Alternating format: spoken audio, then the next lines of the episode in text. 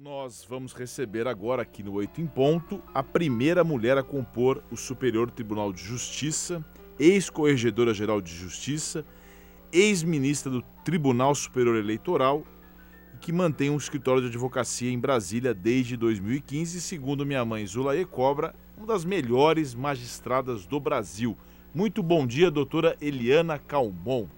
É, muito bom dia, Sergei. É um prazer falar com vocês, com os nossos ouvintes da Rádio Cultura. Doutora Helena Calmon, nós estamos enfrentando na Covid-19 um dos piores crises de humanidade nos últimos tempos. Ela atingiu o Brasil num momento de crise política e de grande polarização e extremismo. A senhora considera essa situação um agravante para o controle da pandemia aqui no, no país? Sem dúvida alguma, não é? Porque além das questões ligadas à medicina, nós tínhamos de ter um planejamento, uma estratégia de combate à pandemia. E isso é eminentemente político, não tem nada a ver com medicina. É, a, a política é que direciona os rumos que vão ser tomados. E nós é, estamos desperdiçando recursos, porque recursos estão sendo liberados para estados, para municípios, mas sem uma política direcionada de como vamos enfrentar e como já estamos enfrentando a questão da pandemia. A justiça tem um papel importante, como a gente entrevistou aqui o ex-ministro Aires Brito, ele explicou para nós eu quero ver se a senhora concorda, que o judiciário não tem o poder regulador, mas dá a palavra final. E nesse passo de enfrentamento executivo, legislativo, como é que a senhora avalia o, o trabalho do judiciário nesse momento no âmbito federal em relação à uniformização de algumas atitudes dos governantes? É, eu entendo que a justiça está atrapalhando um pouco porque no momento em que direciona é, a questão do controle para o governo federal, também é, diz que os estados e municípios também têm, é, têm é, esse poder. É, eu entendo que deveria haver uma, uma separação. Dizer o seguinte, bem, cabe ao poder central o quê? Liberação de recursos, tais e tais atos políticos. E com o governo, tais e tais atos. No momento que há uma liberação para os três poderes de uma forma indiscriminada, os governadores, por questões políticas, por questões ideológicas, começam a avançar e, por outro lado, o governo federal, pelas mesmas questões políticas e ideológicas, começa a querer restringir esta liberdade dada pelo Supremo Tribunal Federal aos é, estados e municípios. De forma que ninguém se entende. Né? Ninguém se entende. Existe essa rivalidade que está cada vez mais acirrada, esta polarização e é, o, o, os médicos, a, a, área médica, a área técnica, fica confusa da mesma maneira. A questão da, de, de, da restrição, é, de, do isolamento, do fechamento de comércio, tudo isso tem levado a uma situação bastante, é, bastante grave para acirrar as questões ligadas ao controle da pandemia. Nesse passo, doutora Eliana, eu sei que é um comentário talvez mais político que jurídico, mas muito se fala, e aí como chefe da nação, é, muito se fala em impeachment, muito se fala em inquéritos, como no Tribunal Penal Internacional. Ontem o governador de São Paulo mencionou até a questão do genocídio, que tem que ter uma, um julgamento no Tribunal Penal Internacional com relação ao presidente Bolsonaro. E a senhora se manifestou no passado como eleitora do Bolsonaro. É, a gente pergunta, essa dinâmica, a senhora, primeiro, se a senhora se arrepende do voto, e segundo, se nesses mais de dois anos de governo, A senhora avalia crimes de responsabilidade, questionamentos nacionais e até mesmo para pen Tribunal Penal Internacional? Não, eu não, não avalio que a questão chegue a este nível. Mas efetivamente nós estamos em, com uma grande dificuldade em relação ao governo do nosso presidente. O que é que acontece? Acontece que ele é, não aceitou as indicações que foram dados, dadas pelos médicos, não aceitou a necessidade de isolamento, é, fez muito pouco da questão da necessidade de imunização com as vacinas e agora está numa situação muito difícil. Já criou um verdadeiro fosso entre ele, governo central, e a população. E está desacreditado a partir disso. É, a, a Organização Mundial de Saúde começa a se preocupar porque, naturalmente, o Brasil, como um grande país, se não houver o controle no Brasil, toda a América Latina está contaminada também. E, e, e da América Latina partindo para os outros países. Aí é que vem a grande preocupação mundial. Agora, essas, é, é, essas notícias de que deveria ser é um genocida, eu acho que isso é muito mais político do que verossímil. Não que eu entenda que é possível um conserto a essa altura. Ah, foi um desgaste muito grande. O governo federal, é, o presidente da República, ele direcionou o seu governo diferentemente daquilo que tinha prometido é, durante a campanha. É, houve um retrocesso muito grande inclusive retrocesso em relação ao combate à corrupção, o que também vem é, agravando a crise que nós estamos vivendo é, é, em relação à Covid. Agora, agora especificamente, ministra, com relação a, ao papel do Judiciário, nós tivemos essa recente decisão do Supremo Tribunal Federal do voto da lavra do ministro Faquim é, revertendo as condenações do caso é, que envolvia o ex-presidente Lula. E eu pergunto para a senhora, cinco anos depois, declaração de incompetência, não é muita incompetência pelo tempo para ser declarado isso? É uma tragédia, não é? É uma tragédia, porque é, isso leva a consequências que nós não sabemos até onde vai, inclusive em consequências econômicas.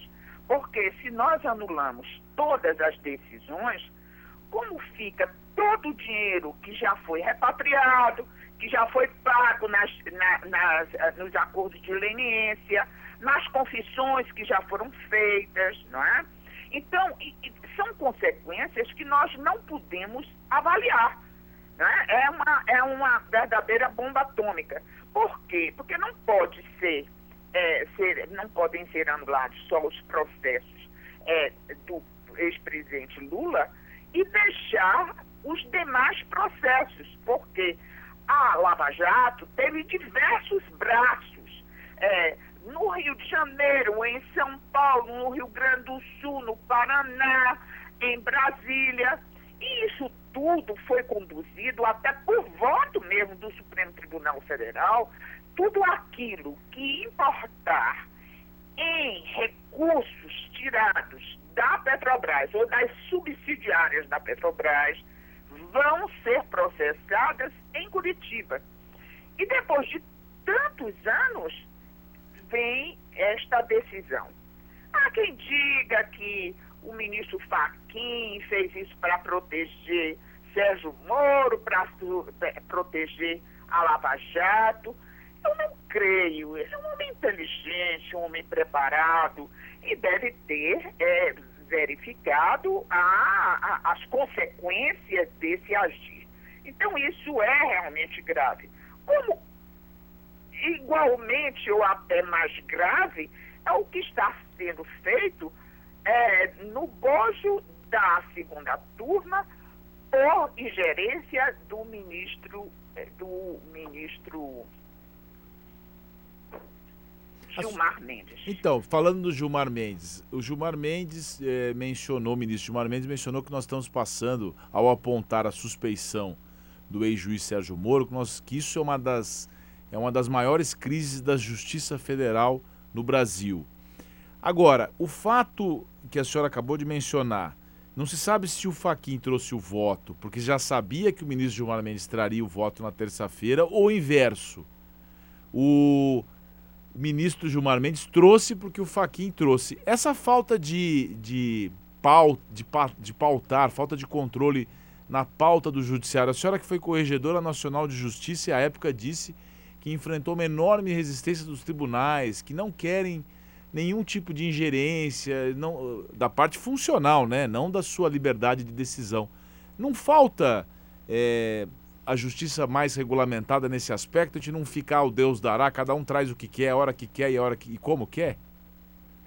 Não, não, não, não há explicação, Sérgio.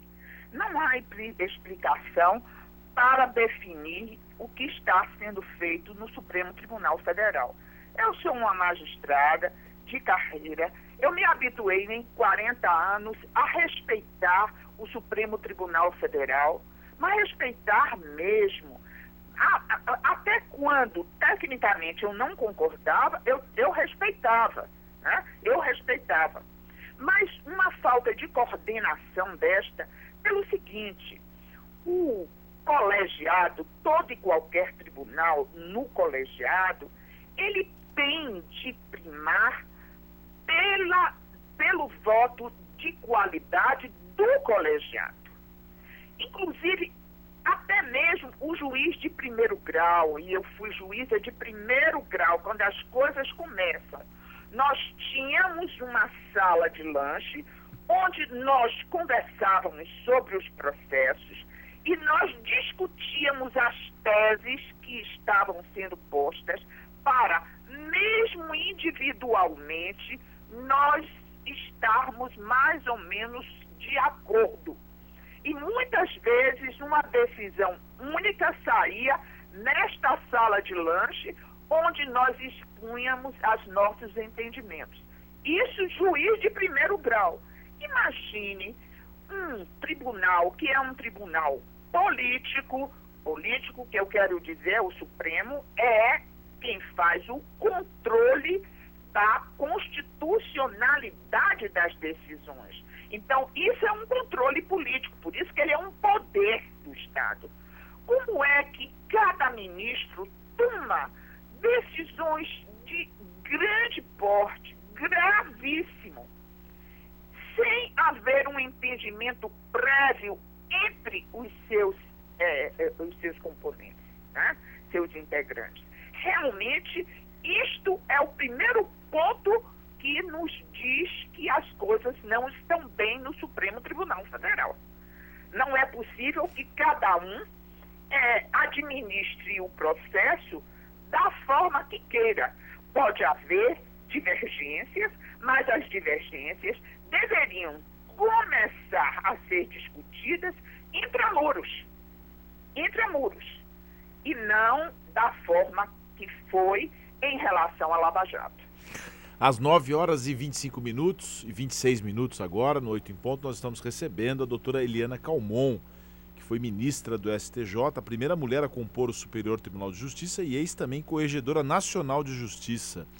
Doutora Calmon, é, essa, esse intramuros que a senhora mencionou, essas decisões, e eu volto a repetir, a senhora foi ministra, corregedora do, do, controle, do, do controle Nacional de Justiça, né, do CNJ, que é um órgão importantíssimo. Eu lembro à época as suas dificuldades e críticas com relação a, a, a resposta dos tribunais, e até em especial aqui em São Paulo, justamente dessa organização do judiciário. E o Conselho Nacional de Justiça foi criado para isso, para poder é, saber se os juízes estão trabalhando, se os atos funcionais estão sendo cumpridos.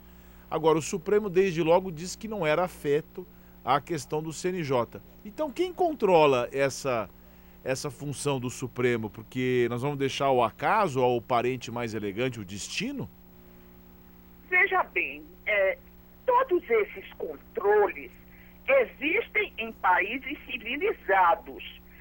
O CNJ não abriga o Supremo Tribunal Federal.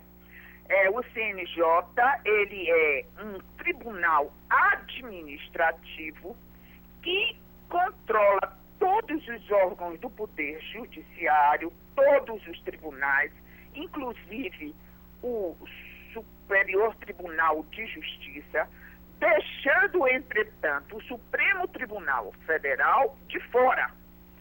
E quem controla, é a pergunta, quem controla o, o, o, o Supremo Tribunal Federal? Quem controla o Supremo Tribunal Federal é o Congresso Nacional. É o Senado Federal para onde vão todas as questões que possam importar em inconstitucionalidade ou irreverência ou em erro do é, Supremo Tribunal Federal. Mas, no Brasil, atualmente, nós estamos vivendo uma questão singular, onde os poderes estão um com medo do outro. Ou seja, o Senado tem em seus quadros um grande número de senadores que estão com diversas denúncias dentro do Supremo Tribunal Federal, aguardando uma manifestação. Número, muito mais numerosos, são os deputados federais que estão também com processos no Supremo Tribunal Federal, aguardando uma decisão. E o Supremo Tribunal Federal leva anos sem decidir isto, porque é como se fosse uma carta na manga. Ele se protege com deixando que os políticos sejam reféns. E desta forma, é, ele praticamente tem o controle absoluto. Porque os políticos nada fazem contra o Supremo Tribunal Federal e desta forma nós é, é, pra, inutilizamos todo este controle de país democrático, que é o sistema de pesos e contrapesos do, do poder. É? Os três poderes cada um com seus, com seu, com seus é, pesos políticos e um é, baseado no outro e um controlando o outro. Isto no Brasil já foi rompido, porque o Senado Federal não consegue ter liberdade, ter isenção, ter imparcialidade para exercer o controle do Supremo Tribunal Federal. Para encerrar, ministra, é, até para não também não né, pegar muito seu tempo agora nessa manhã, nessa, nessa nossa terça-feira, dia 16 de março, a, o tribunal, o CNJ, o Conselho Nacional de Justiça, fez agora 17 anos, né? Foi promulgado em 2004. Eu participei diretamente da, da redação, ajudei na época, o AB participou, todo mundo queria ter esse órgão tão importante, uma conquista da sociedade brasileira e até participei mais intensamente porque minha mãe foi relatora, Zulaê Cobra, da matéria e eu queria uma avaliação da senhora da vida desse tribunal, por ocasião da, dessa questão do desembargador lá em Santos, que brigou com o guarda, todo mundo falou do CNJ e levantaram que o CNJ, ao longo desses 17 anos, aplicou 40 punições somente. Como é que a senhora vê de lá para cá, quando a senhora assumiu essa função de corregedora nacional, se esse órgão evoluiu, se ele regrediu e qual que, e qual que, é, o qual que é a opinião da senhora sobre esse assunto? O Conselho Nacional de Justiça foi um balão de oxigênio dado, pelos, dado pelo legislador aos jurisdicionados brasileiros Porque a partir do Conselho Nacional de Justiça, houve um órgão que começou a fazer o controle do Poder Judiciário. Né? É, o controle não só administrativo, que é importantíssimo, fazer uma, ter uma administração única e regulamentada, como também, através da Corregedoria Nacional, haver um órgão de controle disciplinar dos magistrados. Com o passar do tempo, e, e isso foi, começou a ser feito, teve grandes momentos, o, o, o, Conselho Nacional de Justiça teve grandes momentos. Mas a partir do momento que começou a funcionar como órgão, é, como órgão sensório e como órgãos de organização, aí começou a haver a política.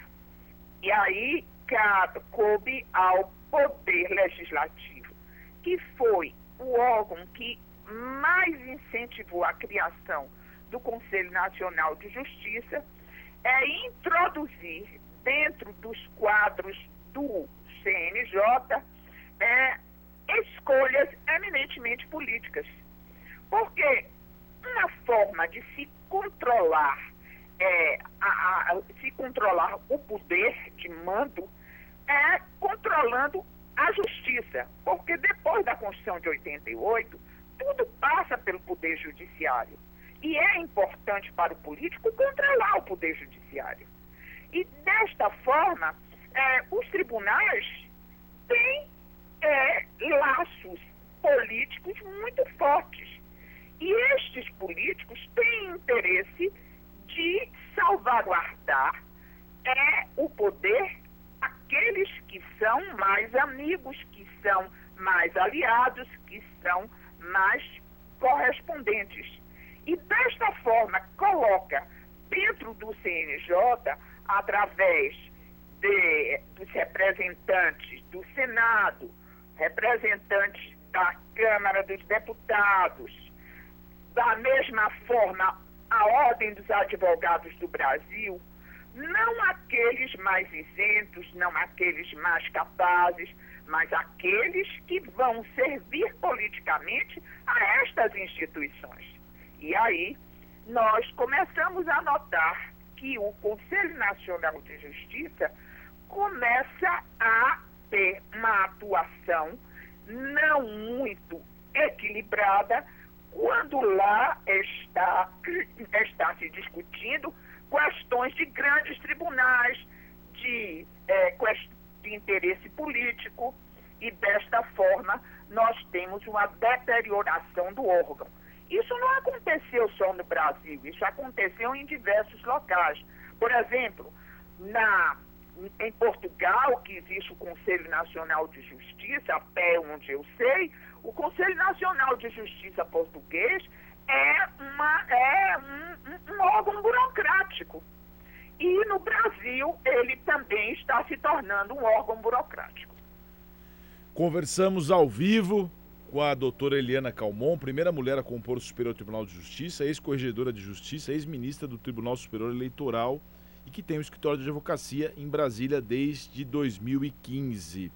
Doutora Eliana Calmon, muito obrigado por sua participação, por nos atender aqui no Oito em Ponto e uma excelente semana para a senhora, viu? Tá. Eu agradeço a oportunidade de estar esclarecendo algumas coisas, o que eu penso a respeito desse grave momento que estamos vivendo para os nossos ouvintes e eu peço que ah, eh, seja o mensageiro de uma, é, uma manifestação muito especial que eu faço à ex-deputada Zulaie Cobra. Muito obrigado, doutora. Muito obrigado. Um abraço.